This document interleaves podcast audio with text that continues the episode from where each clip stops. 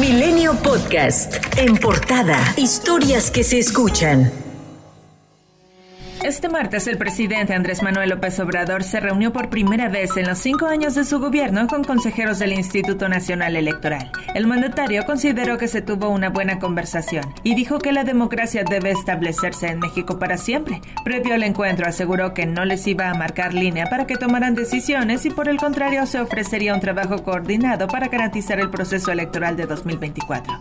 Por otro lado, el secretario de Gobernación Adán Augusto López aseguró que una consejera del INE expresó su preocupación frente al presidente por la promoción que van a iniciar los aspirantes de Morena a la candidatura presidencial del país, aunque dijo que se cambiaron impresiones. Por cierto que la consejera Claudia Zavala confirmó que fue una buena reunión, mientras que la consejera presidenta Guadalupe Tadei informó que acordaron mesas de trabajo con el presidente para definir dónde se rompen los límites legales en sus conferencias mañaneras, en el uso de programas sociales, además de los actos anticipados de campaña. Adán Augusto López informó que el próximo viernes presentará su solicitud de ser relevado de su cargo en la Secretaría de Gobernación para contender por la candidatura de Morena a la presidencia en las elecciones de 2024. Bueno, yo no voy a renunciar. Le he pedido al presidente que me releve del del cargo de secretario de Gobernación, seguramente el viernes. Y el Pleno de la Comisión Permanente del Congreso de la Unión concedió licencias por tiempo indefinido a cuatro corcholatas.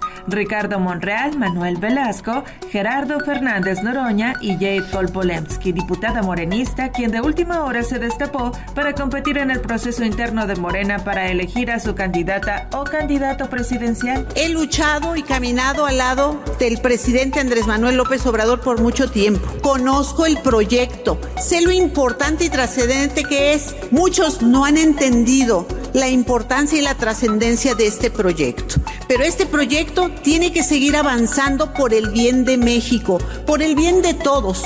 Entonces, por esa razón, porque conozco perfectamente el proyecto, es que estoy decidida a trabajar.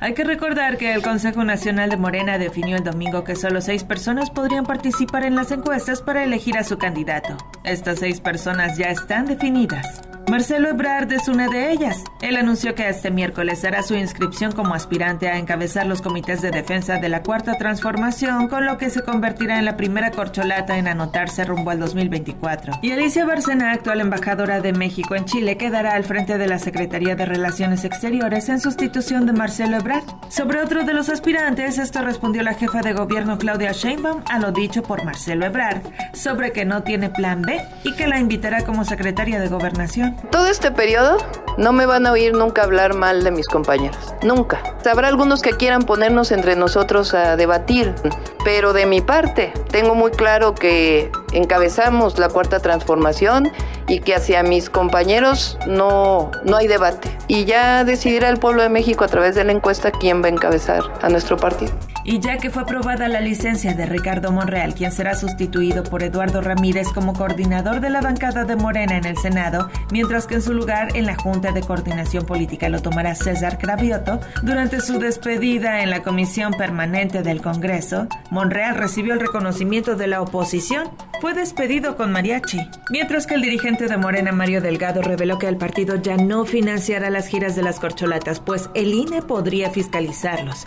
Gerardo Fernández Noroña, otro de los aspirantes presidenciales, le solicitó a la dirigencia del PT y el propio Morena que se regule este tema. Por su parte, Ricardo Monreal anunció que propondrá un adendum para corregir inconsistencias de origen en el acuerdo aprobado, entre ellas la fiscalización de estos recursos.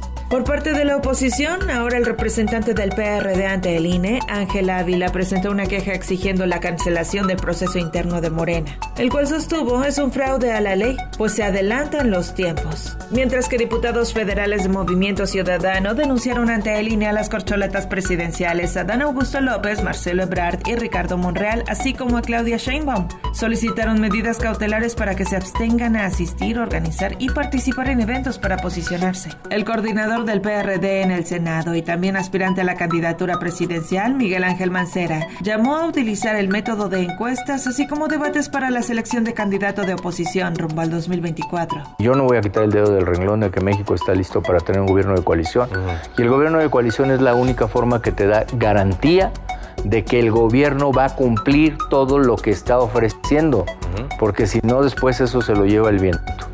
Más tarde, el presidente se reunió con su gabinete ampliado para definir qué funcionarios se mantendrán hasta el término del sexenio y quién renunciará para buscar un cargo de elección popular para 2024. Alguien que descartó renunciar a su cargo fue la secretaria de Seguridad Rosa Isela Rodríguez. Reveló que rechazó dos cargos que se le habían planteado para las elecciones del próximo año, sin especificar cuáles. El presidente reconoció el trabajo de la secretaria y celebró su decisión de permanecer. Me hicieron otra propuesta y le dije, ¿me permite seguir en su gabinete?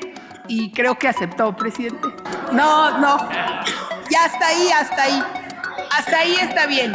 Ya, ya dije que me quedo en seguridad. Mientras que el titular de la Profeco, Ricardo Sheffield Padilla, dio a conocer que externó al presidente su interés de contender por la gubernatura de Guanajuato. ¿Se va a retirar para ser candidato? Sí, efectivamente, las intenciones de un servidor sí son de participar. ¿Por Guanajuato? Sí, vamos a volver a buscar la gubernatura. Y desde el Congreso de la Unión, la senadora del PAN, Lili Telles, reclamó con un hueso de carnaza en mano que en Morena ya busquen nuevos cargos en medio de los graves problemas que enfrentan los agricultores en el país. Mientras ustedes solo están pensando en su hueso, está estallando una crisis en el campo mexicano. Los pequeños y medianos agricultores han sido abandonados del presidente. Les juró que les iba a garantizar los precios del maíz y del trigo y ese dinero ahora lo ocupan ustedes. Están pintando bardas, rentando espectaculares, mandando a hacer miles de camisetas, repartiendo tortas. Aquí les dejo su hueso. Es lo único que les importaba. Y es que este martes agricultores de maíz bloquearon por dos horas la calle Insurgentes a un costado de Palacio de Gobierno en Culiacán, Sinaloa, para presionar al gobierno federal para comercializar la producción de maíz de 7 mil pesos por tonelada como precio de garantía y que este aplique para la totalidad de las cosechas. No solo eso, también bloquearon los accesos al Aeropuerto Internacional de Culiacán, afectando con ello los arribos y salidas.